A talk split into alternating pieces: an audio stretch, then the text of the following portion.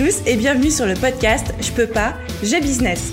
Je suis Aline, coach business chez The Boost et chaque semaine, avec ce podcast, je vous donne les stratégies, les conseils, les astuces et surtout l'énergie pour booster votre business et accélérer vos résultats.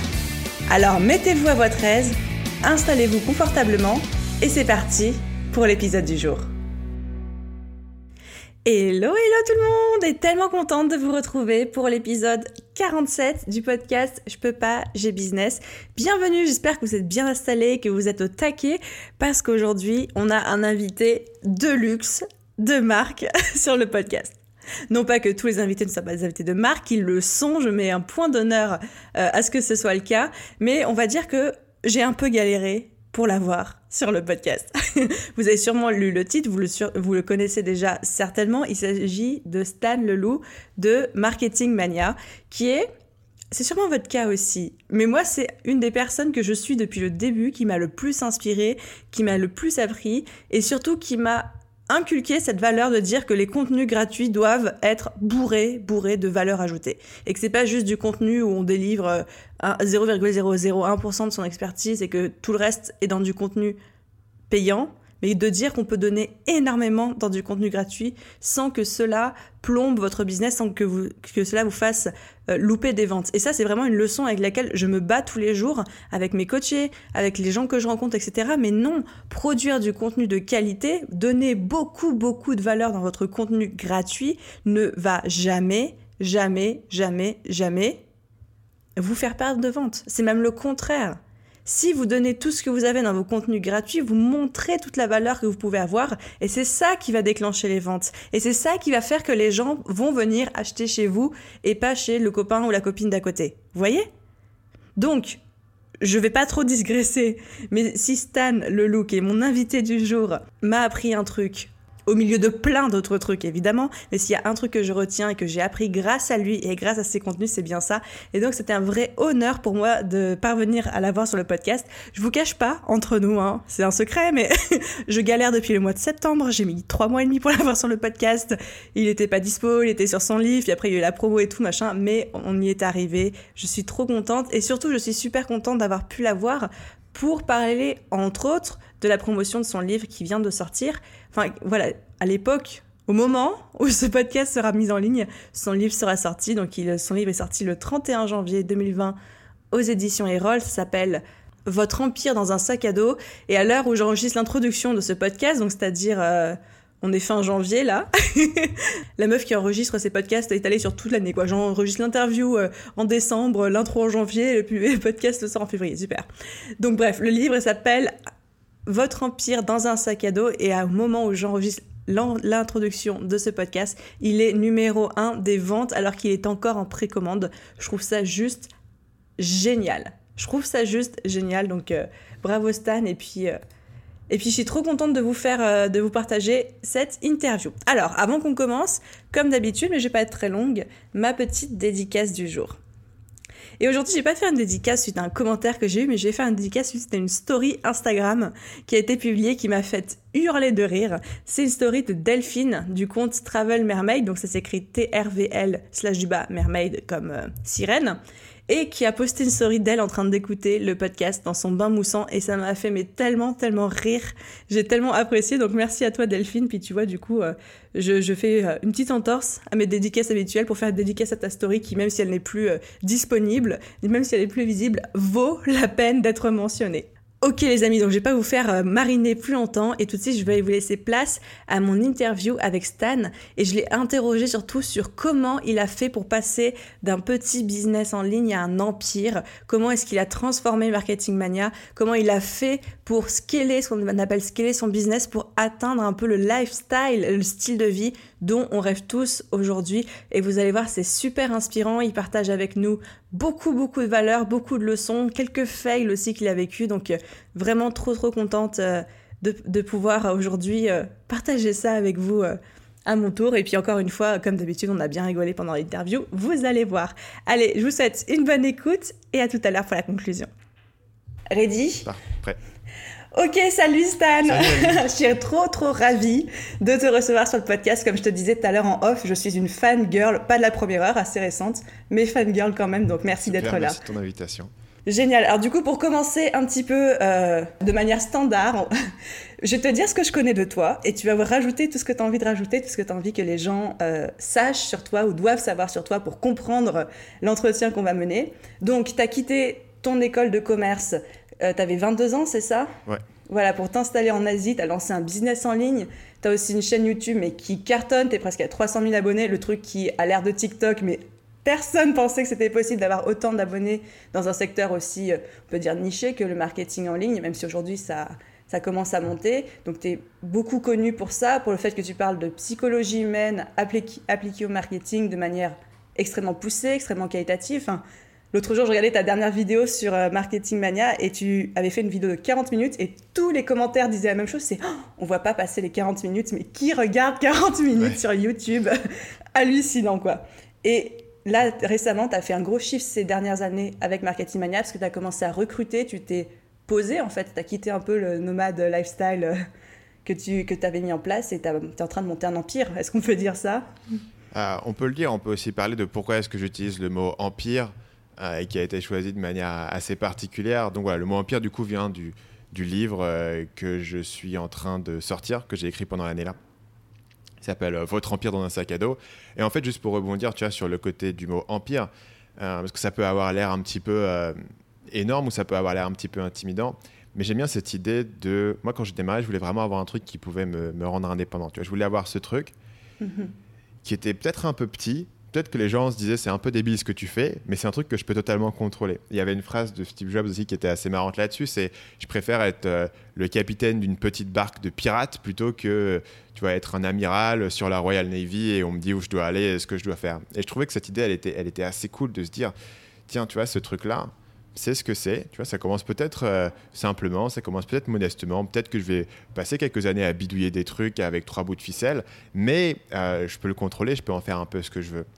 Et du coup, c'était ça que j'aimais bien dans le côté d'un empire qui tient dans ton sac à dos. C'est pas forcément un truc qui est énorme, t'es pas forcément en train de changer le monde. Je dis pas que tout le monde doit être, tu vois, Steve Jobs ou Elon Musk, et je suis certainement pas Steve Jobs euh, ni Elon Musk, mais c'est cool de dire, ouais, ou pour le moment ou peut-être jamais, tu vois, c'est pas non plus forcément le, seul, le seul but. Mais par contre, tu vois, j'ai ce truc-là et je peux en faire un peu ce que je veux et je le, je le mène un petit peu là, là où j'ai envie de le mener. Et c'était vraiment ça mon objectif de départ. Ah mais c'est génial et j'ai trop hâte qu'on parle de ton livre mais je garde le meilleur pour la fin. En fait si je t'ai fait venir sur le podcast c'est parce que tu as réussi à faire un truc que tous les entrepreneurs que je connais euh, cherchent à faire, c'est de passer d'un business en ligne où tu es tout seul à monter un empire et puis du coup on vient de dire pourquoi on parle d'empire et qu'on va parler d'empire tout ce podcast. Alors, pour commencer au commencement, aujourd'hui les business en ligne c'est une mode qui est de plus en plus répandue, il en pousse un peu comme des champignons de partout.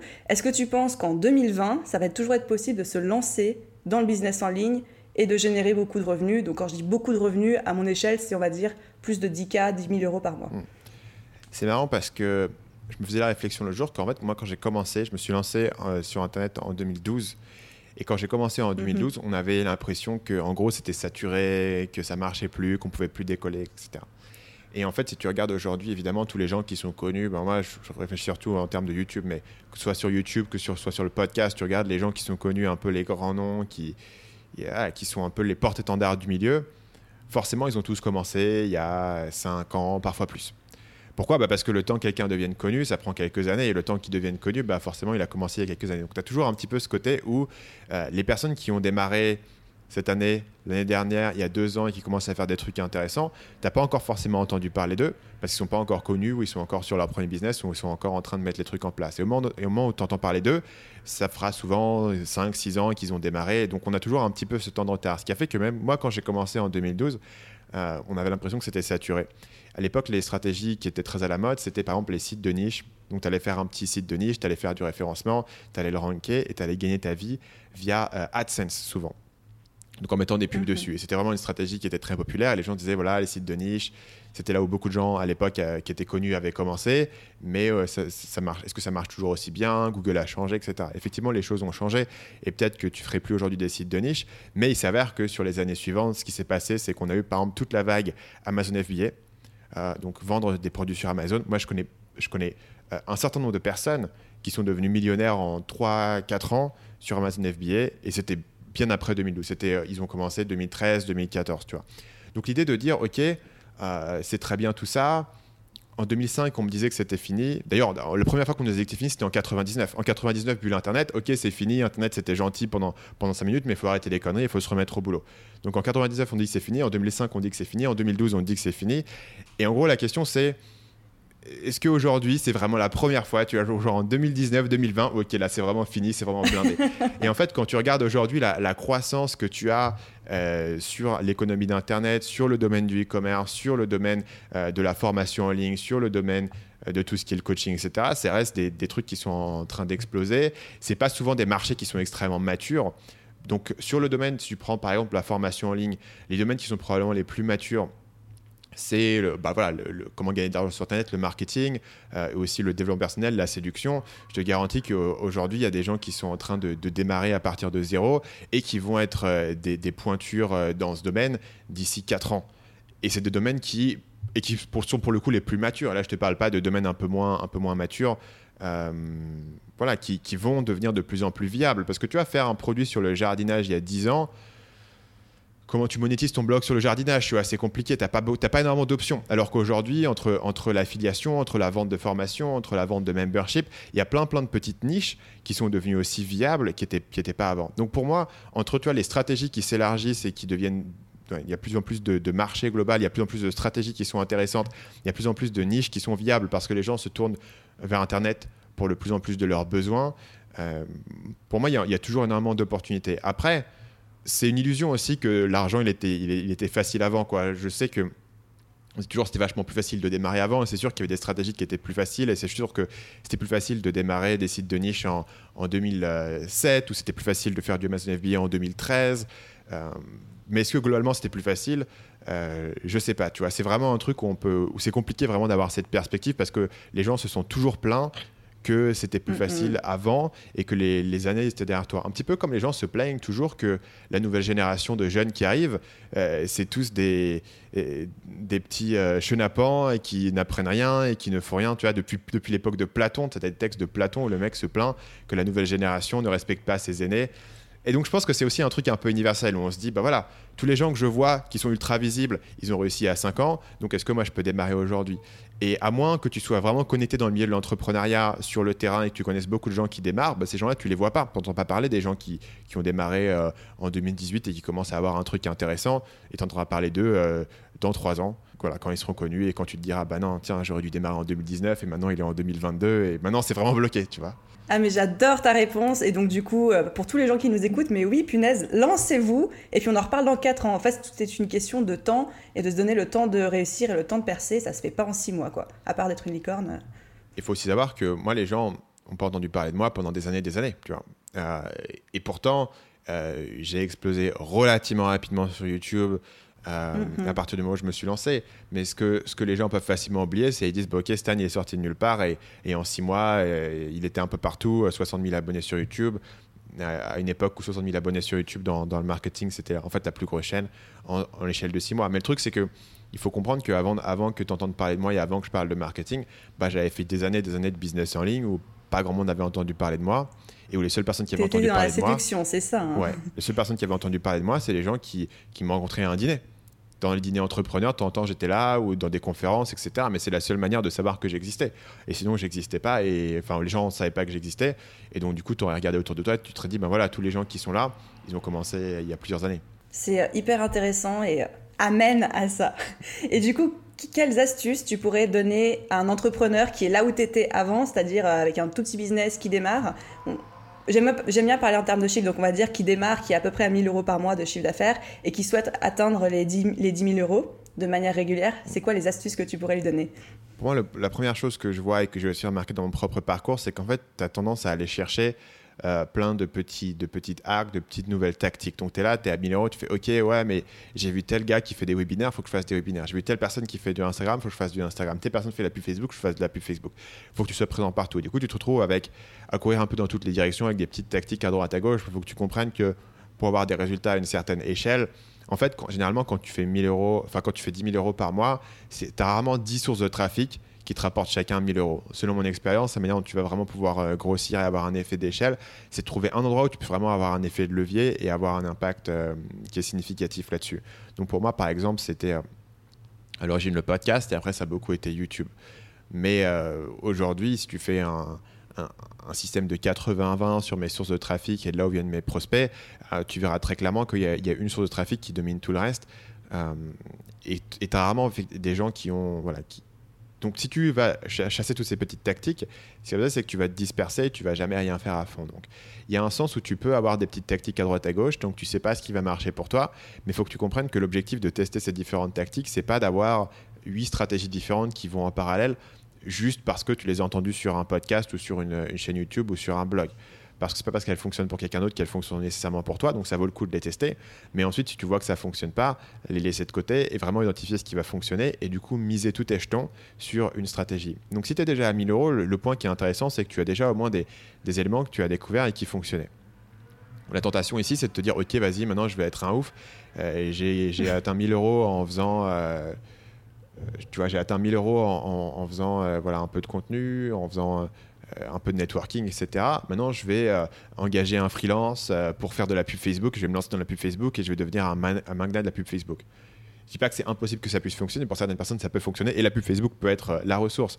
Mais bien plus souvent, quand tu es à ce niveau-là, il faut que tu dises OK, j'ai déjà des trucs qui se passent, déjà un cash flow qui est là, j'ai déjà des prospects qui viennent me voir, j'ai déjà un intérêt qui, est, estimé. Donc, qu'est-ce que je peux identifier dans ce qui marche aujourd'hui et le faire miser plus dessus pour faire x10 sur ce qui fonctionne déjà, plutôt qu'essayer d'aller miner tout un autre truc. Donc, euh, bah, encore plus simplement, si tu veux passer de, de, de 1000 euros à 10 000 euros, pour généraliser encore plus ma méthode de dire trouve ce qui fonctionne déjà, ne lance pas un autre business, tu vois. Ne lance pas un autre business en te disant, bah, je vais mhm. lancer un autre business euh, qui va encore faire 1000 euros et encore un autre, encore un autre. tu vois, imagine avoir 10 business qui font 1000 euros par mois, ça n'a absolument aucun sens. Ingérable. C'est ingérable et, et c'est un effort monstrueux. C'est beaucoup, beaucoup plus d'effort de mhm. monter ces 10 trucs parallèles que, que d'estimer un truc. Donc, moi, tu vois, quand j'étais à. Je peux donner un exemple assez précis, c'est que quand j'étais à 1000 euros par mois, c'était le business de séduction et j'avais euh, lancé une formation et puis j'avais. Euh, voilà, j'arrivais un peu à avoir un peu de trafic, mais voilà, j'étais là. Donc je suis à ce niveau-là, j'ai un peu de trafic via différents articles invités, c'est un, peu à droite à gauche, et j'ai une formation. Donc il y a deux manières que j'ai utilisées pour vraiment euh, faire monter ce truc-là d'un cran. Première chose, c'est que j'ai identifié, voilà, j'ai une formation qui se vend, il me faut une deuxième formation. Donc j'ai créé une, une, deuxième formation très simplement en répliquant la stratégie qui fonctionnait. Et le deuxième truc, c'est que j'avais beaucoup de trafic sur les articles invités. Enfin, j'avais un peu de trafic sur les articles invités, pas des masses, mais je me suis dit, ok, ce qui fonctionne aujourd'hui pour moi, c'est pas le référencement, c'est pas la pub, c'est pas quoi que ce soit, c'est euh, de faire des articles invités pour les gens. Est-ce qu'il y a différentes manières dont je peux répliquer cette stratégie? Soit en faisant plus d'articles invités, soit, et c'est ce que j'ai fini par faire, en faisant de l'affiliation en fait. Et en contactant ces, sites-là, en leur disant, ben voilà, euh, j'ai fait des articles invités, les gens les aiment bien, etc. Mais je te propose qu'on mette en avant mon produit sur ton site et que moi je te file une commission. Donc j'ai essayé d'itérer sur cette stratégie qui fonctionnait déjà, plutôt que d'aller chercher un tout nouveau truc et plutôt que d'essayer, je sais pas, d'écrire des, articles pour le référencement. Et en misant sur cette stratégie qui fonctionnait là, euh, j'ai pu avoir un effet d'échelle. Donc simplement le fait de lancer une deuxième formation là où j'en avais qu'une, ça a doublé de base mon chiffre d'affaires. Et ensuite, sur l'affiliation, euh, ça pouvait certaines fois multiplier par 5 sur un mois euh, le nombre de nouveaux prospects que j'avais, tout simplement parce qu'il y avait des sites qui étaient beaucoup plus gros que le mien. Sur Marketing Mania, autre, situation, c'était très différent. Et donc, du coup, j'ai misé sur des tactiques qui étaient différentes. Notamment sur Marketing Mania, ce qui fonctionnait bien, c'était mon podcast. Notamment, les gens aimaient bien mon podcast que j'avais fait sur influence et manipulation. Je dis, tiens, il y a peut-être un moyen où je peux, où je peux adapter ça différemment. Et euh, c'est aussi ça qui a mené sur ma chaîne YouTube. Parce qu'en gros, le, le, podcast sur la psychologie, ça plaisait aux gens. Je me dis, bah tiens, il faut que je crée plus de contenu sur la psychologie. C'est un truc qui plaît vraiment aux gens. Quelles sont les différentes manières de le faire? Et, euh, et, quand tu commences à avoir un peu de, revenus qui tombent, c'est bien parce que tu as la base d'analyser quelque chose. Mais tu peux facilement tomber dans un piège où tu méprises un petit peu ce que tu fais, où tu te dis, ouais, c'est petit, c'est vachement moins bien que ce que j'ai. Euh, autre, que ce que je vois autre part. Mais souvent, euh, un truc qui est petit et qui démarre à partir de zéro, ça peut aussi être la graine de quelque chose de plus grand. Et il faut être méfiant de ce nouvel objet brillant qui a l'air super bien vu de mhm. l'extérieur, mais une fois que tu vas être sur le terrain, tu vas t'apercevoir que c'est pas si facile que ça. Tu vois. Puis Facebook, ça a l'air super bien quand on entend parler dans des vidéos YouTube où les gens ont scalé de ouf. Euh, quand c'est toi qui dois le faire à partir de zéro et, avoir ta rentabilité, tu, trouves que c'est en fait beaucoup plus compliqué et ça demande beaucoup plus d'efforts et de, et de connaissances que ça. Ah, mais franchement, je suis, je suis, trop contente que tu le dises. Merci pour ta réponse. Donc, c'est vraiment repérer la stratégie qui fonctionne pour toi et miser dessus en se méfiant de tout ce qu'on appelle le syndrome de l'objet brillant autour de toi. Et je sais que c'est un gros problème de beaucoup, beaucoup d'entrepreneurs. donc, on revient à toi, la manière dont toi, tu as pu scaler ton business, etc. Quels sont, selon toi, les trois secrets ou les trois éléments principaux qui t'ont permis d'aller aussi rapidement? Et quand je dis aussi rapidement, c'est que, ok, c'est quelques années, mais quand je vois des conférenciers américains qui ont mis peut-être 15 ans à exploser, toi, ça s'est fait beaucoup plus rapidement que ça. Donc je vois, il y, a quelques éléments qui, moi, je trouve, sont vraiment euh, uniques dans, ma réflexion et dans mon parcours aussi. Euh, le premier, c'est vraiment cet effet boule de neige. C'est cette idée d'identifier un truc et de, et de miser dessus. Euh, donc ça, j'en ai parlé, mais notamment sur YouTube, mais surtout de la création de contenu. Mais grosso modo, toute stratégie marketing que tu vas implémenter va donner au départ des résultats poussifs, euh, mais tu vas continuer à la pousser et les résultats vont devenir de plus en plus faciles et ils peuvent grossir de manière exponentielle, quelle qu'elle soit. Tu vois. C'est toujours un petit peu cette, courbe-là qu'il faut suivre. Et donc, euh, persévérer sur certaines de ces stratégies et vraiment comprendre en termes d'effet boule de neige, de, focaliser tous tes efforts sur relativement peu de, stratégies à la fois, vraiment, va vraiment avoir un, impact qui est, démesuré. Deuxième, la deuxième chose que moi j'ai beaucoup euh, utilisée, c'est la notion de compétence profonde. C'est l'idée qu'aujourd'hui tu démarres sur un, sur un business, ou tu démarres sur un marché ou sur un produit. Euh, qu'est-ce qui fait que tu vas être meilleur que, ton concurrent? Qu'est-ce qui fait que tu vas, tu vas gagner sur ton concurrent que tu vas être meilleur que les autres? Et je pense qu'il y a vraiment un intérêt ici à te dire, ben, si je veux être meilleur que les autres, il faut que je devienne meilleur que les autres. Donc il faut que je développe ces compétences qui vont m'élever au-dessus de la masse. Et euh, très tôt, quand j'étais dans la séduction, j'ai identifié que le copywriting, c'est-à-dire écrire pour vendre, ça allait être une compétence sur laquelle je pouvais me différencier. Ça allait être une compétence sur laquelle je pouvais être meilleur euh, que mes concurrents, écrire des meilleures pages de vente, des trucs qui sont plus convaincants, des meilleures séquences email, des meilleurs webinaires. Et euh, du coup, j'ai vraiment appris ça et j'ai vraiment pratiqué ça à fond. Ça veut dire que je prenais des pages de vente qui dataient des années 20, je les, recopiais à la main dans, dans l'espoir de m'imprégner, tu vois, de la mentalité du, du copywriter. J'ai lu tous les livres de copywriting qui existent aux États-Unis depuis, les années 20, 80. Il y a beaucoup, beaucoup de trucs qui ont été écrits là-dessus. À une époque, même avant Internet, je me suis vraiment plongé à fond là-dedans en me disant assez peu de gens vont faire ce travail-là. Et donc, si je fais ce travail-là et que j'apprends tout ça et qu'en plus, ben, je pratique au quotidien parce que j'ai ce business, il faut toujours que j'écrive des emails, des pages de vente, des vidéos de vente. Donc, j'ai aussi l'occasion d'avoir pas mal de pratiques. Euh, ça va m'apporter un avantage en termes de business qui va me permettre d'avoir des meilleurs taux de conversion, qui vont me permettre de convaincre des affiliés ensuite de travailler avec moi. Donc, on revient à ce que je disais tout à l'heure sur l'idée que j'avais été chercher ensuite des affiliés. Mhm. Ça va me permettre aussi. Moi, quand je, quand je rencontrais à l'époque, tu vois, des, des, gens dans la séduction qui étaient des, des pontes du domaine, euh, en gros, je discutais avec eux de, leur page. Je fais, vas-y, tiens, le, webinaire ici, j'ai des nouvelles idées pour toi. Tu peux mettre ici un pattern interrupt, ça va faire ça, ça, ça, ça, ça. Et les, et les gars étaient fascinés. Alors qu'ils avaient un business qui était littéralement, en termes de chiffre d'affaires, x 50 ou x 100 par rapport au mien, si tu veux. Mais j'avais un, siège à, cette table, j'avais une, une, voix, j'avais un truc à apporter parce que j'avais développé ce que j'appelle une compétence profonde, c'est-à-dire une compétence qui est assez rare parce qu'elle est compliquée à, à mm-hmm. développer. C'est pas quelque chose que tu peux apprendre voilà, en, quelques heures sur YouTube. C'est quelque chose qu'il faut pratiquer, c'est quelque chose qui, qui demande à être intégré dans ton cerveau de manière profonde. C'est une compétence qui euh, est, rentable, donc elle s'applique directement sur euh, un business. C'est aussi une compétence qui est transférable, c'est-à-dire qu'elle s'applique dans différents business. C'est pas une connaissance spécifique d'un marché, mais c'est une compétence plus profonde. Donc à ce niveau-là, les compétences qui peuvent être intéressantes, c'est bien sûr le copywriting donc l'écriture de pages de vente, mais ça peut aussi être la création de contenu. Par exemple, si, tu es extrêmement forte dans ton podcast, d'en faire des interviews et d'en créer ces émissions, bah, c'est un truc qui est transférable. Moi, j'ai transféré le podcast de la séduction via le marketing. Euh, la création de vidéos, euh, l'écriture d'articles de blog, mais aussi euh, le référencement. C'est quelque chose qui prend longtemps à apprendre, mais si tu deviens très fort là-dedans, ça peut être transférable. être capable de coacher les gens, être capable de vendre au téléphone, être capable de faire une stratégie de cold emailing, de, générer des prospects sur LinkedIn. Tu vois, c'est tout des compétences programmées. Tu vois, mm-hmm. il y a toutes des compétences qui sont assez longues et difficiles à apprendre, et c'est tout le principe. C'est que relativement peu de gens vont les avoir. Et elles sont relativement difficiles à déléguer. Donc déléguer le copywriting, c'est pas impossible, mais il faut trouver une bonne personne, il faut avoir un petit peu de budget. Si toi, tu es euh, dans ton business et tu pars de zéro, tu n'auras pas le budget nécessairement d'engager un super bon copywriter, donc si tu sais le faire, c'est un avantage. Et tu peux pas avoir tous les avantages que j'ai mentionnés. Moi, il y a plein de trucs que j'ai mentionnés là que je sais pas faire, notamment le référencement, j'y connais rien. Euh, mais sur ces quelques avantages que j'ai, bah, j'ai construit tous mes business autour de ça.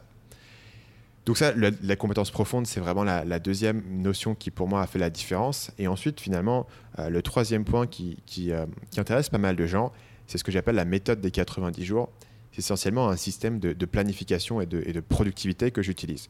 Donc aujourd'hui, le problème quand tu es entrepreneur et que personne ne te dit quoi faire, que tu es un peu lâché dans la nature en fait. Et tu te retrouves facilement tous les jours à être là devant ton ordinateur et te dire bah, qu'est-ce que je vais faire aujourd'hui C'est quoi mes tâches du jour? Qu'est-ce qui est important Comment est-ce que je me concentre sur l'essentiel Comment est-ce que je reste motivé au quotidien pour travailler Comment est-ce que j'équilibre des projets de long terme avec des projets de court terme Et pour ça, moi, j'ai découvert une méthode euh, que j'ai pas inventée, hein, que j'ai découvert euh, à l'origine autre part. c'est plutôt une combinaison de différentes choses que j'ai découvert, mais que j'utilise depuis 2014. Euh, et à ce niveau-là, c'est intéressant de dire toutes ces méthodes de productivité que tu découvres, le problème, c'est qu'elles ont tendance à être un peu lourdes, un peu compliquées à mettre en place, donc du coup, tu les mhm. abandonnes.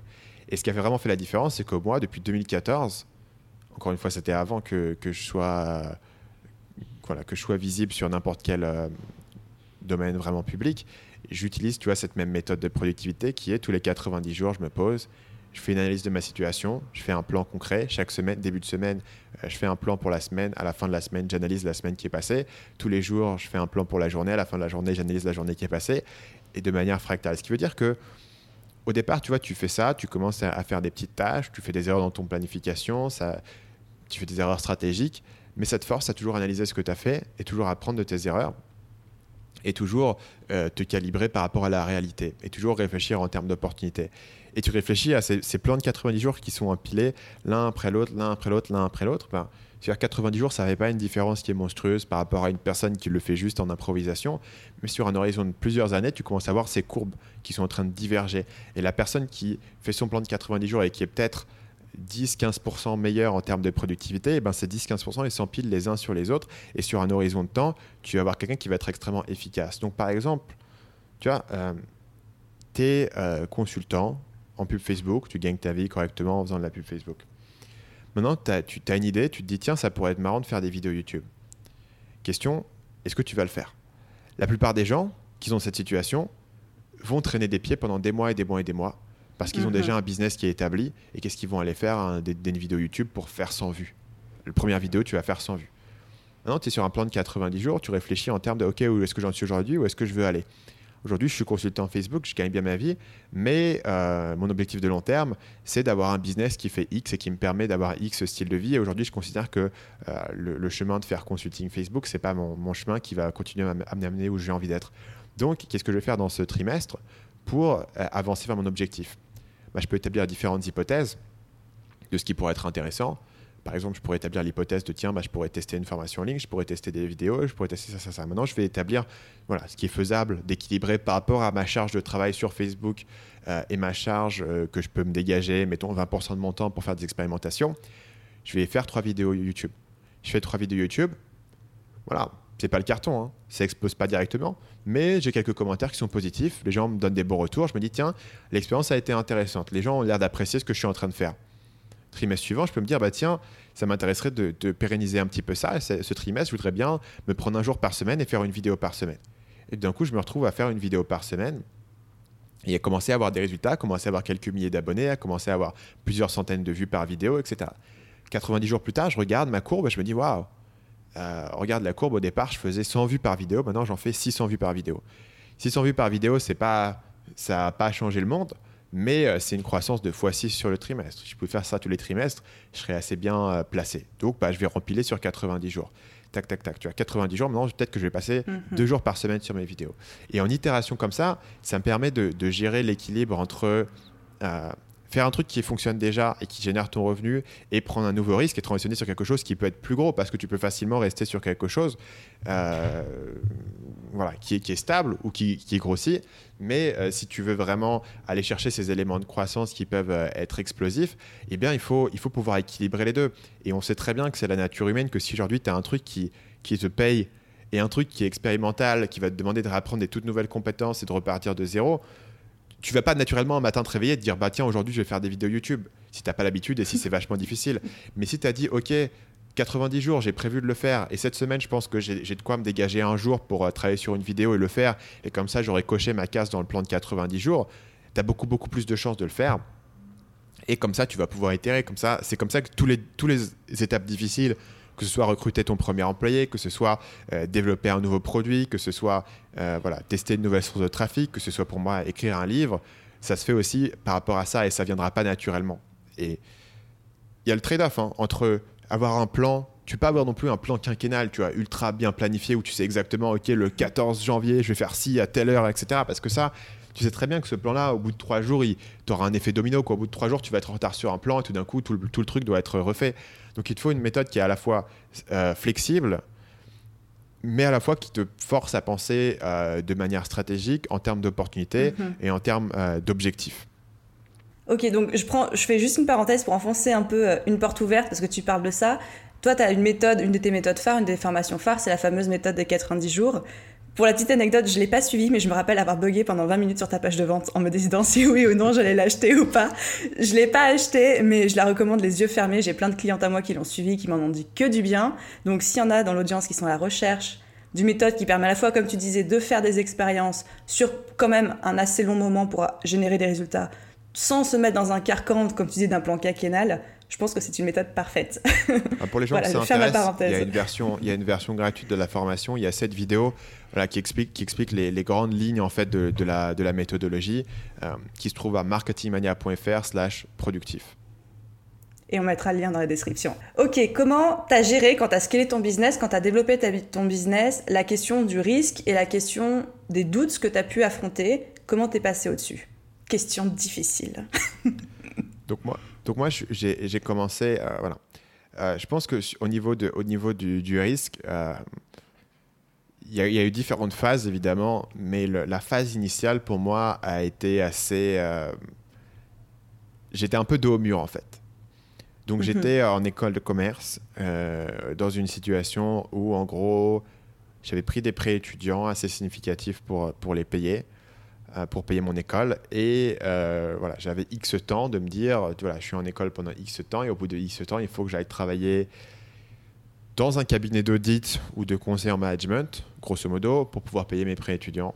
Et euh, voilà, et faire mon truc et rentrer essentiellement dans, dans, ce moule-là. Parce qu'une fois que tu vas, tu vas pas monter ton business avec, voilà, avec tes mensualités de prêts étudiants, ça, ça a limité beaucoup ta flexibilité. D'un autre côté, tes prêts étudiants ne sont dus qu'une fois que tu, es, tu as quitté l'école et en fait, tu as X années de. Je crois que il y avait deux ans de, de période de grâce entre la période où tu étais censé être diplômé et la période où tu devais commencer à payer. Donc, j'avais, si tu veux, une, une deadline assez claire de euh, il faut que ça soit, il faut que ça puisse avoir décollé avant telle date ou alors euh, je vais avoir des gros problèmes. Et d'un autre côté, j'avais absolument pas envie de, de, de faire ce, ce, chemin traditionnel et euh, il y avait des choix à faire qui étaient relativement tôt. C'est-à-dire que euh, beaucoup des stages qui m'auraient permis de euh, rentrer dans ce cabinet de conseil ou dans ce cabinet d'audit, à la place que j'ai fait, c'est que j'ai été euh, à Bali et à Chiang Mai et j'ai bossé sur mon business. Donc il y avait, il y avait certains choix que j'avais fait assez tôt qui allaient, voilà, qui, en fait me donnaient pas énormément de choix. Donc ça veut dire que la manière dont j'ai géré le risque au départ, très clairement, c'est que voilà, j'ai fait le choix assez rapidement de, bouger en Asie pour vraiment avoir très très peu de coûts, euh, dans ma vie quotidienne, tu as limité mon burn au maximum et pouvoir me consacrer euh, relativement tôt à développer euh, le business et pouvoir avoir cette flexibilité, de me dire j'ai la flexibilité ici sur mes coûts. Après, j'ai conscience que tu vois, c'est pas quelque chose qui est forcément accessible à tout le monde et après, ça dépend de la situation de vie des gens. Moi, à ce moment-là, c'était le, c'était le, l'option qui était, qui était ouverte à moi. Et par ailleurs, tu vois, j'avais pas énormément de choix. J'avais pas forcément le luxe de me dire, euh, je vais le faire plus lentement, ou en tout cas, j'avais pas fait les choix tu vois, assez tôt de me dire, tiens, ok, je vais quand même faire les stages, je vais quand même faire le truc pour pouvoir euh, me blinder et, me garantir cette place-là dans, le cabinet de, de, conseil management. Et comme j'ai décidé de dire, ok, c'est absolument ça que je veux faire et c'est vraiment le business en ligne que je veux faire, et comme c'est le business en ligne que je veux faire, ben, ça me sert à rien de faire tous ces stages et ça va au contraire me, détourner du droit chemin. Je me suis mis à, 100% dedans et j'ai un peu, j'ai un peu tout misé dessus en me disant que voilà, ça allait, d'une manière ou d'une autre, ça allait fonctionner. J'avais vraiment cette vision qui est proche de ce qu'on a dit au début de l'interview sur l'idée que c'est jamais trop tard. J'ai vraiment cette vision qu'il y avait énormément d'opportunités euh, possibles et que si c'était pas un truc, ça allait en être un autre. Et que tant que je pouvais euh, bidouiller un truc et, pouvoir euh, payer mon, coût de la vie et continuer à tester des choses à côté, j'allais pouvoir m'en tirer, trouver quelque chose qui allait marcher. Et après, j'ai testé plein plein de choses et plein plein de business models et plein plein d'idées qui n'ont pas tous marché Après, aujourd'hui, dans, dans l'histoire qu'on raconte, tu vois, sur une interview comme celle-ci, on a tendance à parler surtout des trucs qui, qui ont marché parce que c'est ce qui est aussi marquant. Et c'est ce qui... Attends la prochaine question alors. c'est ce qui me reste, mais il y, a beaucoup, beaucoup de choses qui ont été testées, mais j'avais cette idée que voilà, si je teste à ces trucs, il y a bien quelque chose qui, qui va pouvoir fonctionner. Après, mhm. sur, le, sur le plutôt euh, moyen terme, je pense que cette idée qu'on a évoquée en lien avec le plan des 90 jours, euh, c'est aussi une idée qui, qui, avait été mise en place chez Google pendant un moment, qui était que si tu étais un ingénieur chez Google, tu devais passer 80% de ton temps à faire ton job, mais tu avais aussi 20% de ton temps où tu pouvais tester des projets qui étaient euh, annexes juste des projets qui t'intéressaient, qui pouvaient être liés à Google, mais qui n'étaient pas forcément des projets qui étaient stratégiques. Et l'idée, c'était qu'en permettant aux gens de passer 20% de leur temps d'expérimentation, euh, ils allaient peut-être avoir des idées qui étaient intéressantes. Et notamment de ce programme-là est né euh, un programme que beaucoup d'entre nous utilisons qui s'appelle Gmail. Donc Gmail est à l'origine une idée random d'un programmeur de Google qui serait dit bah tiens ce serait pas mal si on faisait un, truc d'email. Et évidemment c'est devenu, c'est devenu je pense le, plus gros client d'email aujourd'hui au monde. Mmh. Et euh, à partir du moment où tu vois, tu, peux te permettre de ne pas passer 100% de ton temps, tu peux manger, disons, en passant 80% de ton temps en travaillant sur, euh, sur le cœur du truc, tu peux passer 20% de ton temps, ce qui est quand même significatif, à faire des, trucs, des, expériences, à tester des nouvelles idées, euh, à lancer un podcast sur le marketing comme je l'ai fait, à tester des vidéos YouTube, à, à, tester différentes choses. Et donc du coup, ça te permet de continuer à expérimenter sans te mettre en danger euh, mais quand même en le faisant relativement sérieusement. J'ai toujours été un petit peu dans, ce mode-là, d'essayer d'équilibrer les trucs qui sont prouvés, les trucs qui fonctionnent, avec des expériences qui peuvent être potentiellement le, futur de mon business, la prochaine étape, ou, ou ouvrir une nouvelle porte euh, vers quelque chose de nouveau. C'est quelque chose que tu fais encore aujourd'hui, de dédier 20% de ton temps euh, à l'expérimentation?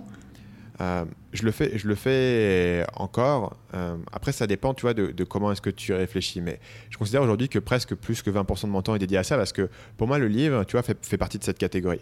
Pour moi, le livre, c'est pas quelque chose qui est un, un succès qui est évident. Tu vois, c'est pas évident aujourd'hui que mm, mm. Euh, le livre, voilà, ça va être c'est pas une réplication d'une stratégie existante. C'est un livre avec un éditeur traditionnel, en librairie, euh, je vais faire des interviews dans les médias traditionnels, etc. Tu vois, c'est une stratégie qui est nouvelle. C'est un truc de me dire potentiellement le next step pour mon business. Aujourd'hui, j'ai 300 presque 300 000 abonnés sur YouTube. Euh, je peux continuer à faire des vidéos YouTube et je sais qu'elles fonctionneront et je sais que je vais continuer à grossir sur YouTube. Donc ça, ça serait le, truc safe, le truc qui me fait manger, c'est ça. Le livre, ça rapporte pas ton argent que ça parce qu'avec tes droits d'auteur, tu touches qu'une petite partie. Euh, c'est de la librairie, c'est un milieu qui est différent. Mais potentiellement, le next step pour moi, c'est de dire Stan Leloup, auteur du best-seller Votre Empire dans un sac à dos. Tu vois c'est peut-être ça. Et donc, moi, je le vois comme un, comme un élément assez expérimental qui est de me dire bah, Ok, je place ce truc, je place ce jeton, c'est pas garanti que ça marche, ça peut se planter. Ou, tu vois, parce qu'en fait, si mon livre il, marchote, c'est un gros échec parce que j'aurais passé tellement de temps à l'écrire que j'ai pas passé à développer mon business et ça n'a pas derrière ouvert de nouvelles portes, ça a vite fait marcher sur mon audience, mais pas au-delà. Pour que mon livre il soit vraiment considéré comme un succès pour moi, il faut que ça devienne quelque chose qui va être. Tu vois, par exemple, un des, livres, quand on te dit, bah, tiens, c'est quoi les livres à lire en entrepreneuriat? Ok, bah, tu vas lire Tim Ferriss, tu vas lire euh, tac, tac, tac, tac, tac, tac, et, je voudrais, tu vois, être dans, dans ces livres que les gens recommandent. Je voudrais être dans ces livres où quand tu vas euh, dans trois ans à la librairie Rayon Entrepreneuriat, c'est un des livres qui est mis en avant. Tu vois. Rien de garanti que ça fonctionne. Si ça fonctionne pas, voilà, j'aurais passé pas mal de temps à, l'écrire et puis je serais toujours très content de l'avoir et je pense que les gens qui, qui sont dans mon audience euh, vont adorer ce livre mais ça n'aura pas été un truc transformateur pour mon business que, que j'avais eu comme vision. Tu vois. Donc je continue à passer, à passer du temps et à me demander quelle est la prochaine étape. Évidemment, un autre endroit où moi j'ai passé euh, euh, pas mal de temps cette année à, développer des choses qui ne sont pas aujourd'hui le cœur de mon business, mais qui, mais qui, pourraient, euh, le, qui, qui être des portes intéressantes, c'est sur mon équipe. où j'ai recruté cette année trois personnes de plus. Donc ça, c'est vraiment du temps que tu passes aujourd'hui en te disant sur le moyen terme, ça peut, ça peut vraiment grossir mon business. Et sur tous les aspects de service, donc de coaching, de consulting et d'accompagnement qu'on a développé encore une fois cette année, qui sont pour le moment une petite partie de notre chiffre d'affaires, mais qui ont déjà des résultats qui sont intéressants en termes de, bah tiens, il y, a des clients qui sont des grosses boîtes qui viennent nous voir, qui veulent bosser avec nous. Moi, je ne vais pas leur dire achète une formation en ligne, ça n'a pas de sens. Ces, ces boîtes-là, elles, veulent un accompagnement, elles veulent un service. La formation en ligne, c'est pas la manière dont eux ils veulent consommer ce truc-là. Mm-hmm. Mais d'un autre côté, c'est très intéressant pour nous de pouvoir faire ce type de projet.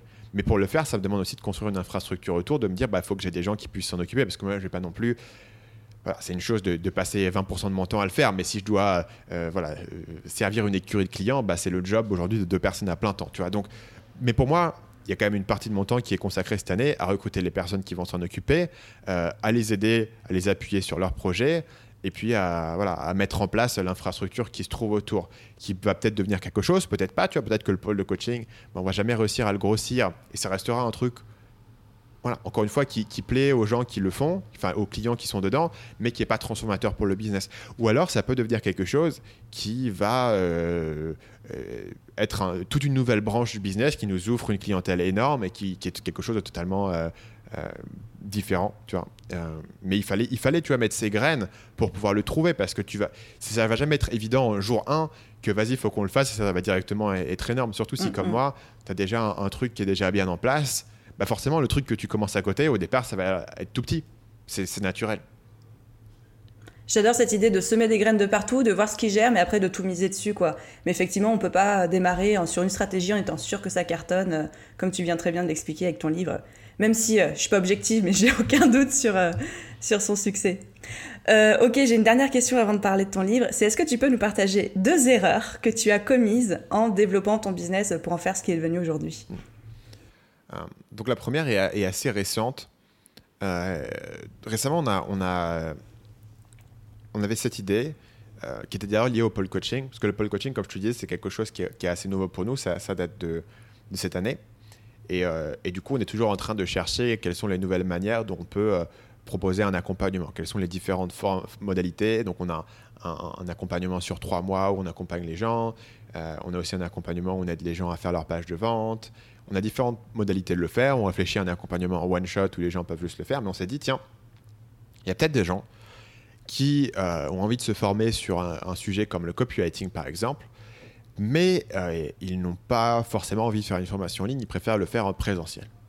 Si euh, je prenais Paul, qui est le chef du pôle coaching, qui a l'habitude d'accompagner les gens sur leur page de vente dans son coaching, on va prendre un lieu à Paris, on va avoir 18 places, on va, on va vendre des tickets pour 18 personnes qui veulent faire un week-end euh, en présentiel à Paris pour apprendre le copywriting, pour pratiquer, donc en gros pour avoir les grands concepts et puis ensuite pour écrire leur page de vente. Dit comme ça, l'idée n'est pas absurde. Euh, la formation copywriting, c'est une des formations qui se vend le mieux pour moi. Euh, Paul avait l'expérience de le faire, etc. Donc on l'a lancé, on s'est dit on va voir ce que ça donne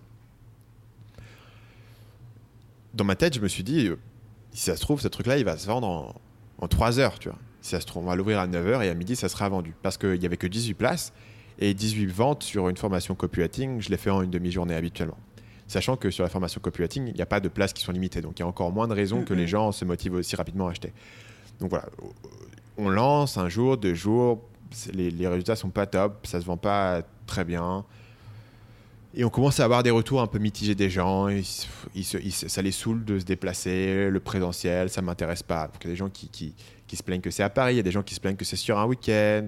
Et beaucoup, beaucoup de gens se plaignent que c'est pas moi qui m'en occupe.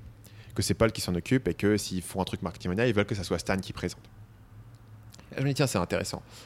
Euh, il y a deux points de données qui sont ici. Le premier, c'est que on a émis l'hypothèse que euh, les gens allaient voir de la valeur dans le présentiel. Et a priori, euh, en tout cas notre audience, ça les intéresse pas tant que ça. C'est-à-dire qu'on a appelé au téléphone les gens qui avaient acheté leurs tickets. En principe, on a dit bah, tiens, pourquoi vous avez acheté les tickets? Et ils ont dit bah ouais, parce que la formation en ligne, elle n'est pas ouverte actuellement. Et puis moi, j'ai vraiment des besoins actuellement sur ma page. Et puis j'ai envie d'avoir des retours. Et on leur demande bah, vous préférez le faire en présentiel ou vous préférez avoir la formation en ligne plus un coaching sur Skype flexible? Ils font ah carrément je préfère le faire sur Skype et le faire à distance. Donc en gros le, tu vois le truc d'être dans une pièce avec les gens, ça apportait pas suffisamment de valeur pour eux pour, contrebalancer les contraintes du présentiel. ça, c'était un premier truc qu'on avait appris. Deuxième, deuxième point, plus, enfin, le, les, autres détails sur ce niveau-là, c'est que il y avait plein de trucs qu'on n'avait pas pris en compte. Genre, il y avait des grèves ce week-end-là, des grèves de transport, c'était l'enfer pour les gens. Tous, tous les éléments de présentiel, on ne les avait pas pris en compte et ça m'a appris que peut-être qu'on avait fait ça de manière un petit peu. Euh, Enfin, on n'avait pas suffisamment euh, bossé sur les aspects logistiques en fait pour pouvoir le blinder d'un point de vue logistique. Mais de toute manière, les gens n'avaient pas l'air de penser que le présentiel est suffisamment transcendant euh, pour se déplacer, en tout cas si j'étais pas présent. Et donc le deuxième point, c'était que bah, tous ces coachings qu'on a fait depuis le début de l'année, tout ce pôle coaching, c'est pas moi qui m'en occupe, c'est Paul qui s'en occupe. Mais euh, les principales personnes qui vont rejoindre le coaching, c'est souvent les gens qui sont dans mon forum privé Marketing Mania Insiders ou mes coachs sont très actifs. Ils postent pas mal, ils répondent aux questions des gens, etc. Ce qui veut dire que les gens qui sont dans mon forum Insiders, ils ont l'habitude de voir les coachs, ils savent qui ils sont, ils les ont déjà vus dans, certaines de mes vidéos de formation. Euh, ils ont une bonne notion de, qui sont les coachs et de l'équipe qui se trouve derrière. Mais j'avais pas pensé, j'avais pas calculé que pour le grand public qui me suit, donc pour les gens qui sont dans aucune de mes formations, qui ne sont pas dans mon forum privé, qui me suivent uniquement sur YouTube et sur ma liste email, euh, ils ont quasiment jamais en fait entendu parler de ces gens-là, de ces coachs-là. Et mhm. pour eux, Marketing Mania égale Stan Leloup. Et ce qui fait que voilà, j'avais pas calculé le fait qu'il serait probablement Enfin, il, serait, il se révélait être beaucoup plus réfractaire que ça à travailler avec quelqu'un qui n'était pas directement moi. Ce qui fait qu'on voilà, on se retrouve avec un produit, on essaye de vendre aux gens un truc qui n'est pas exactement ce qu'eux ils veulent, qui est au final inférieur à notre offre actuelle euh, de formation en ligne plus coaching pour les gens que ça intéresse. Et en plus, euh, il y a une objection majeure qui est que c'est pas moi qui m'en occupe. Donc finalement, on a décidé que cette idée-là, et on a, on a recontacté tous les gens qui avaient, qui avaient pris des tickets, en leur demandant bah, tiens, qu'est-ce que vous préférez? Vous voulez vraiment le faire en présentiel? Vous préférez le faire à la formation en ligne plus un coaching? Vous préférez. Euh, vous préférez vous faire rembourser ou est-ce qu'on en est vois Et on a découvert effectivement que ce truc-là, on ferait aussi bien de, complètement l'annuler et de transmettre les gens qui, l'avaient acheté vers une offre euh, beaucoup plus simple pour eux, sans se déplacer, etc., euh, sur de la formation en ligne plus du coaching. Donc on a appris tu une limitation, on, avait cette idée que ça pouvait être un truc qui allait bien marcher. Euh, et, en gros, l'idée, c'était vraiment, voilà, ça va bien marcher, on va le faire tous les mois, ça va devenir une nouvelle offre sur le pôle coaching. On peut, décliner toutes nos différentes formations en présentiel, on peut faire la méthode des 90 jours, le déclic, tac, tac, tac. On avait plein d'idées derrière de ce qu'on pouvait faire. On l'a testé sur une, clairement, il n'y avait pas un engouement qu'on avait imaginé. Donc voilà, c'était, un, échec, mais ça te montre aussi que les hypothèses qu'on avait émises sur ce qu'allait vouloir notre audience n'étaient pas du tout euh, valides. Donc ça, je pense que c'est, c'est un premier, c'est, une première leçon que, tu peux avoir, euh, qui est que tant, tant que tu n'as pas demandé aux gens d'acheter de, quelque chose, les vraies objections vont jamais ressortir, mais dès que tu leur demandes de payer pour quelque chose, ils vont assez mhm. rapidement te, donner toutes les raisons pour lesquelles euh, ils n'ont pas envie de payer. Donc si tu veux une deuxième erreur, euh, j'en ai une deuxième qui est qui, a, qui enseigne une leçon qui est différente. Je t'ai parlé tout à l'heure de, quand j'ai commencé Marketing Mania, je faisais du, conseil en pub Facebook. Et la manière dont j'ai commencé dans cette idée, c'est que je voulais vraiment, moi, j'étais du coup déjà dans la séduction, j'avais un business qui tournait, mais je voulais vraiment avoir un, avoir un truc qui pouvait être plus gros. Je voulais avoir un truc qui pouvait être plus gros, je voulais aller sur une plus grosse opportunité. Et j'avais commencé via un pote à faire un petit peu de pub Facebook et avoir des bons résultats avec ça. Donc je me suis dit, un truc qui pourrait être intéressant, c'est de faire une agence ultra focus sur la pub Facebook. Et euh, comme j'avais déjà des bons résultats en pub Facebook et je, trouvais ça assez fun de faire de la pub Facebook et j'avais vraiment un bon process que je pouvais enseigner à des gens, je me dis tiens, je peux déléguer la gestion de campagne et je, vais pouvoir y arriver, je peux pouvoir monter une agence là-dessus. Donc euh, voilà, je commence à, avoir quelques personnes qui travaillent avec moi pour déléguer les campagnes et pour prospecter des clients. Je fais beaucoup de prospection sur des clients. J'ai des appels avec les gens, j'arrive à leur vendre le truc et on commence à avoir de plus en plus de clients. Voilà, ça fonctionne bien. Le problème, c'est que je me retrouve quelques mois dans, mon business et pour euh, pouvoir gérer les campagnes, euh, j'ai mis des gens dessus, donc je paye des gens pour s'en occuper. Donc, je dois avoir beaucoup plus de clients pour pouvoir occuper tous ces gens-là et puis pouvoir faire mon CA et faire ma rentabilité. Donc, je me retrouve toujours à, prospecter de nouveaux clients et à, choper de nouveaux clients. Donc, je suis en fait, je me suis retrouvé dans une situation où mon job, toute la journée, c'était trop téléphone. Trop téléphone, j'appelle des clients pour prospecter, des clients qui ne me connaissent ni d'Ave ni d'Adam, qu'il faut que j'essaye de convaincre à partir de zéro. Euh, ce que j'arrive à faire, mais voilà, c'est assez fatigant, tu vois, de te faire toujours face à une personne qui est totalement sceptique, qui n'a pas grand-chose à faire de ce que tu lui racontes, il faut que tu lui, convainques de donner une chance.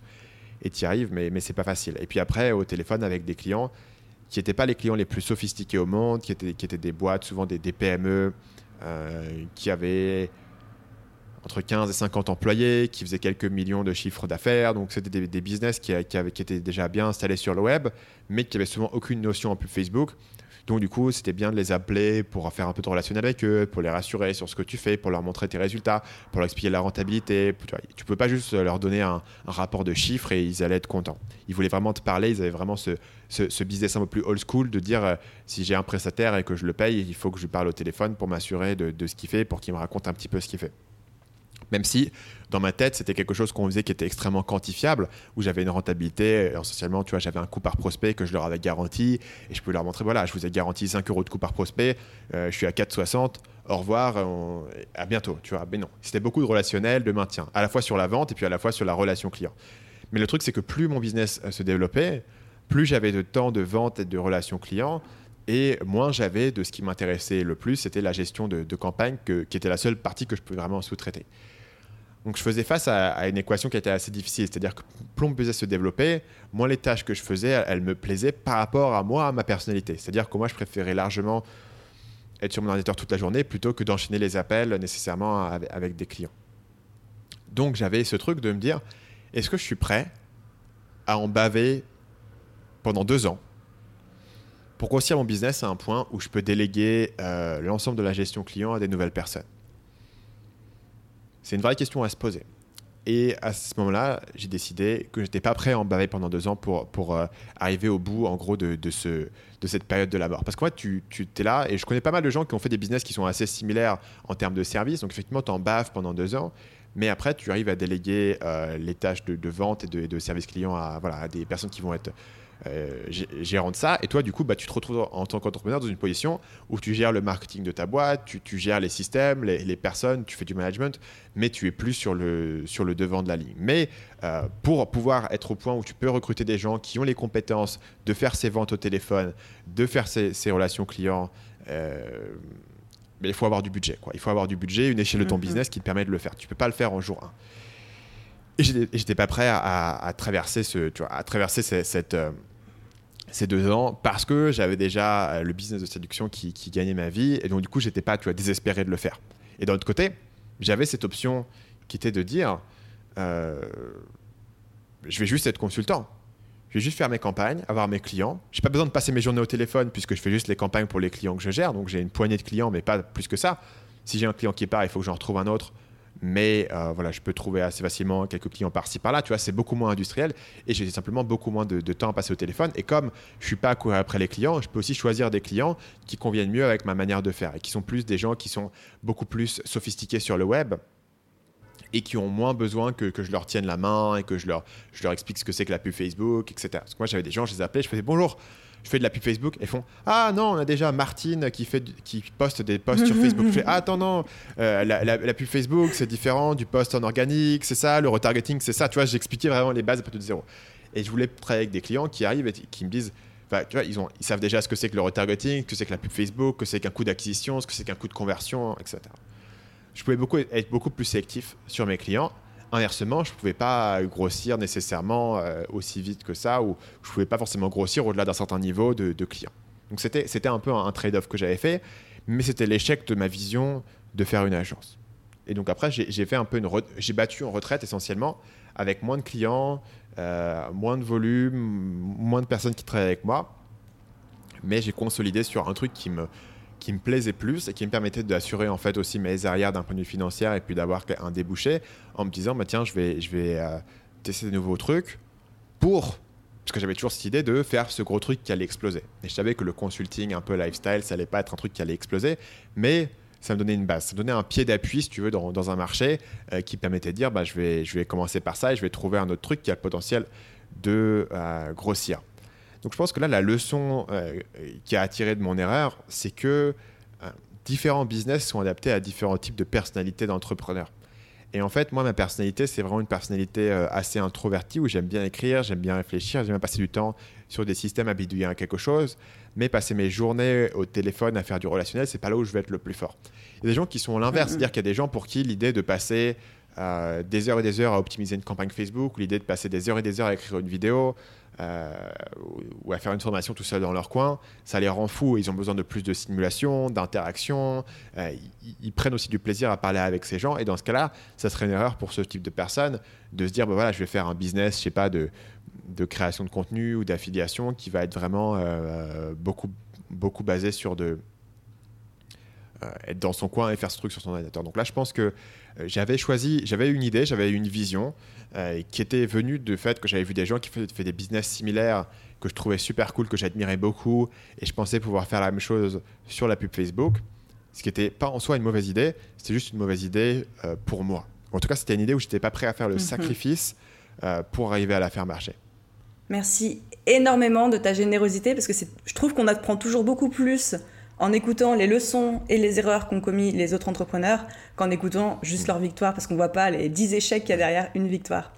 Euh, ok, parlons sérieusement. J'adorerais t'enchaîner à ta chaise et de parler toute la journée de ton business.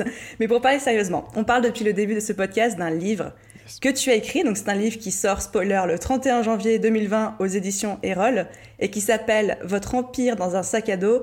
Décoder la psychologie humaine pour trouver une idée de business, vendre sur Internet et gagner votre vie depuis votre ordinateur. Waouh J'aimerais juste que tu me dises, est-ce que tu as toujours rêvé d'écrire ce livre? Est-ce que c'est un projet de, de gamin, un rêve de gosse? Ou est-ce que c'est un objectif qui t'est venu en cours de route? Moi, j'ai toujours voulu écrire un livre. C'était une de mes passions quand j'étais gamin. Quand j'étais gamin, mon- ma passion, c'était de. En gros, je lisais beaucoup de, de- de romans d'heroic fantasy et je voulais vraiment écrire un, un roman d'heroic fantasy. D'ailleurs, j'ai- j'ai démarré plein, plein, plein de romans euh, quand j'étais petit. Euh, le truc, c'est que je me lançais toujours dans des, dans des épopées, tu vois. Je me dis, ben voilà, il va y avoir 9 tomes, qui vont faire chacun 100 pages, tu vois. Enfin, 500 pages. À chaque fois, je voulais écrire Harry Potter, tu vois, le Seigneur des Anneaux. Donc, c'était un peu compliqué parce que j'arrivais pas au bout et, j'avais des trucs qui pouvaient faire, tu vois, 60 pages. Parce qu'au final, écrire 60 pages quand t'as quand t'as 11 ans, c'est pas mal, mais euh, euh, voilà, j'en suis à l'introduction, tu vois. Le héros est en train de découvrir le monde magique encore. Euh, il y avait quelques histoires que j'avais terminées qui étaient un peu plus modestes, mais j'a- j'avais, ça avait toujours été mon objectif, euh, euh, voilà, d'écrire un, d'écrire un livre depuis que j'étais gamin. Et, et puis tu vois, je suis quelqu'un, je lis beaucoup, je passe beaucoup de temps à lire. Et je passe aussi beaucoup de temps à écouter des podcasts. Donc j'ai fait un podcast, je passe du temps à regarder des vidéos YouTube, j'ai fait des vidéos YouTube, tu vois. Mais le livre, c'était quelque chose qui était quelque chose, je voulais le faire depuis au moins début 2018. C'était un objectif très ferme que je m'étais mis. Et en 2018, j'avais pas réussi à vraiment à, à, me- à mettre l'effort, tu vois, parce que pour écrire un livre, faut vraiment te, faut vraiment te dire, bah, ok, il faut que je mette tout en pause pour le faire. Parce que si tu le fais comme ça à côté, euh, tu vois, c'est- Mhm. c'est compliqué. Et donc en 2018, j'avais vraiment fixé cet objectif qui était un des objectifs principaux de le faire. Et euh, j'avais, j'avais pas écrit le livre. Par contre, j'avais quand même avancé dessus, j'avais fait un plan, j'avais signé un contrat avec un éditeur, j'avais quand même avancé un petit peu, mais, mais euh, très très loin de la rédaction. Et donc c'est toujours un truc dont j'avais rêvé. J'avais d'ailleurs fait une conférence euh, une fois où vraiment l'ouverture, c'était voilà, quand, quand, quand j'ai- j'étais petit, je voulais être écrivain, tu vois, et je voulais vraiment écrire ça. Et donc du coup, l'idée de dire, voilà, aujourd'hui, bah, je lis plus trop d'heroic fantasy, par contre, je lis beaucoup de livres euh, sur le business, sur la psychologie humaine. Donc euh, bah, c'est ce que j'ai fait, c'est ce que j'ai écrit. C'est quoi ta référence en Heroic Fantasy Par curiosité, ta saga préférée? Euh, Il y avait une saga culte que j'avais au lycée, c'était l'Assassin Royal. Oh, J'adore ouais. J'adore aussi l'Heroic Fantasy, c'est pour ça que je te pose la question. Donc euh, l'Assassin Royal, évidemment après, après tu vois, j'ai grandi sur, euh, j'ai grandi sur Harry Potter, mais euh, l'Assassin Royal c'était, c'était ma, ma saga culte euh, au lycée. C'était un peu le, le genre de truc qui moi me, me faisait rêver. Tu vois, tu pouvais créer un monde entier euh, avec, avec toute son histoire, tous ses détails, toutes ses interactions. Il y a plein de petits petits trucs en fait Mhm. qui sont juste là en, en arrière-plan, mais en fait c'est des trucs de ouf. Et après dans un dans un dans une série spin-off. euh, tu vas pouvoir l'explorer entier. Enfin, tu vois, tu as, toute une richesse là-dedans. J'étais aussi totalement fasciné par euh, l'univers du Seigneur des Anneaux. Euh, pas seulement par les livres, mais je collectionnais aussi les Warhammer du Seigneur des Anneaux, tu vois, et vraiment tout l'univers, et te dire que tu pouvais avoir une armée, je sais pas, tu pouvais avoir une armée de hobbits, tu vois, tu pouvais avoir une armée de, de gobelins entièrement, ils avaient toutes leurs petites... tout- ils avaient des noms, ils avaient des univers, moi ça, ça me faisait kiffer, donc j'étais j'étais vraiment... C'était vraiment quelque chose qui me... ouais, qui, qui- qui me plaisait énormément, tu vois, vraiment l'idée de pouvoir créer cet univers à part de toutes pièces. Après, on revient peut-être, tu vois, sur l'idée dont je t'avais parlé tout à l'heure, sur sur le côté de, de l'Empire, quelque chose que toi, tu peux contrôler et, le monter à partir de zéro. Mais ça, ça me faisait vraiment rêver. Tu vois, la création d'un de, d'un monde entier. Euh, et c'était ça. J'étais aussi, tu vois, beaucoup dans, dans tout ce qui était cartes Magic, parce que c'est pareil, tu vois, les cartes Magic, c'est vraiment... Mais c'est un univers en fait, c'est un écosystème. Il y a, il y a- il y a- ouais, il y a tellement de, de- de background derrière. Tu as, un jeu, mais si tu regardes vraiment tout- tous les détails qu'il y a et tout ce que tu peux apprendre, et tu peux lire pendant des heures et des heures euh, sur, sur le, le- voilà, sur l'histoire euh, qui, qui vient derrière. Et ça, c'était quelque chose qui, m'avait, qui me plaisait beaucoup. Ah, c'est génial. Mais t'as as construit un peu ça, je trouve, avec Marketing Mania. En fait, t'as construit, euh, c'est parti de toi en personal branding, mais là, c'est en train de grossir, de te dépasser, de devenir un univers et un écosystème en soi, euh, avec ses petites tentacules dans tous les sens, là. Ouais. Et puis après, simplement, tu es dans les sujets dont tu parles. Donc, après, c'est du non-fiction, mais tu regardes un petit peu l'univers que j'ai. Il y a des, thèmes qui vont revenir. Euh, bien sûr, influence et manipulation de, de mais aussi, par exemple, tu vois, si tu regardes ma chaîne, J'adore analyser des youtubeurs, notamment des youtubeurs plus grand public, pour comprendre quels sont leurs ressorts. Shape et compagnie, ouais. Shape, mais j'ai fait aussi PewDiePie cette année. Euh, j'ai fait une vidéo là, dont tu parlais de 40 minutes qui analysait des youtubeurs un peu moins connus, mais que je trouve qu'ils sont extrêmement euh, affinés au point de vue du storytelling. Tu vois, donc toutes ces notions. Euh, bien sûr, un des, grands, un des grands piliers de mon univers à moi, c'est l'idée que la meilleure manière de trouver des nouvelles stratégies marketing, c'est pas forcément de copier ce que font les gens qui font la même chose que toi, tes concurrents, mais d'aller chercher dans un domaine totalement différent. Moi, je vais chercher dans les films, je cherche dans les séries, je chercher dans des, dans des chaînes YouTube qui n'ont rien à voir, qui, peuvent être des chaînes YouTube de gaming, qui peuvent être des chaînes YouTube d'analyse de films. Et euh, voilà, tu vois, le groupe de rap PNL, j'ai fait une analyse sur eux.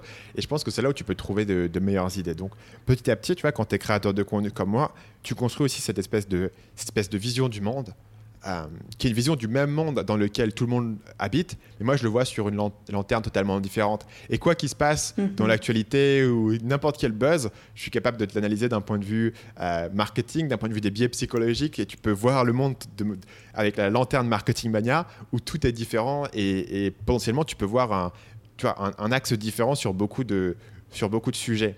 Et ce que j'aime bien, c'est par exemple quand il y a une controverse un petit peu scandaleuse, prendre la vision totalement euh, extérieure, de refuser totalement de, de, de, m'indigner et de dire, ben voilà, euh, les, tenants et les aboutissants marketing, et voilà pourquoi les choses sont comme ça. Parce que généralement, si les choses sont comme ça, ou si un truc est populaire et tout le monde a l'impression que c'est nul, ce truc-là est populaire, c'est qu'il y a une bonne raison, tu vois, et qu'on peut le découvrir. Et plutôt que mépriser euh, ce que tu comprends pas, c'est intéressant de dire, ben voilà, ce truc-là, vraiment, je le comprends pas, mais si les gens l'adorent, qui te bien avoir une raison. Et peut-être que si je l'analyse, je trouverai une raison qui est aussi applicable dans ma propre situation. Donc tu t'es taillé ton petit prisme marketing mania et tu te balades sur tous les sujets de société euh, qui fonctionnent, euh, populaires, j'adore.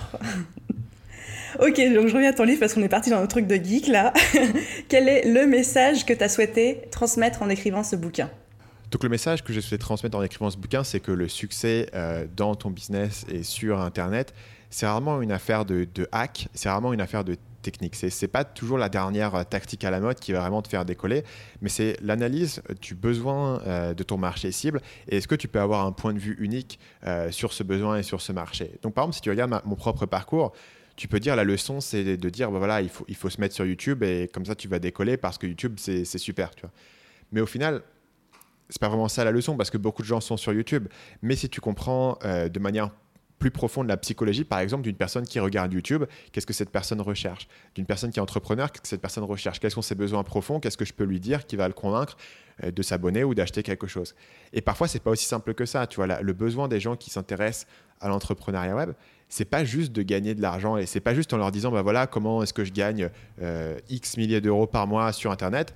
C'est pas la seule manière de communiquer. Et la manière dont moi je communique, va plus me différencier, va me permettre de, faire quelque chose de, plus subtil.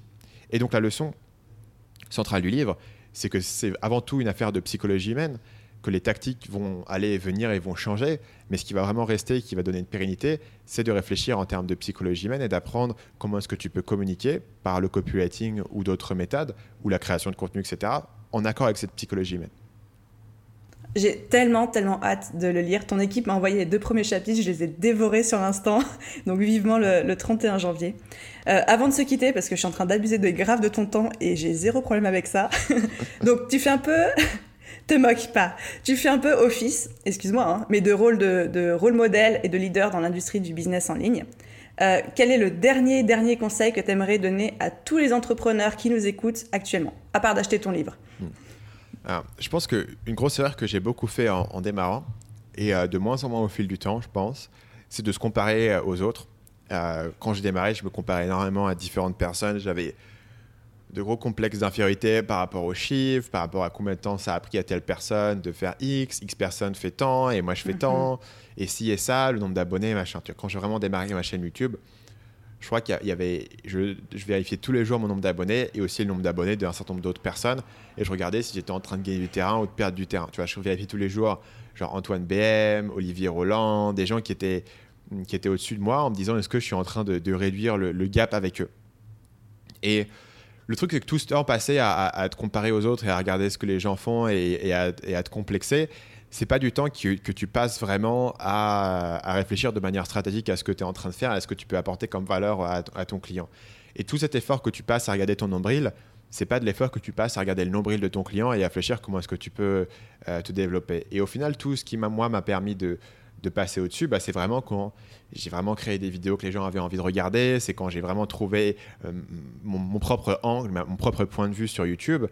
Et donc tout, tout cet élément où tu vas te comparer aux autres, c'est assez nocif, surtout si tu es quelqu'un de, de, compétitif, parce que ça détourne ton attention de, de, ce qui compte vraiment. Et puis ça va faire aussi cet effet où euh, tu ne seras jamais satisfait, parce qu'il y a toujours quelqu'un qui est plus gros que toi.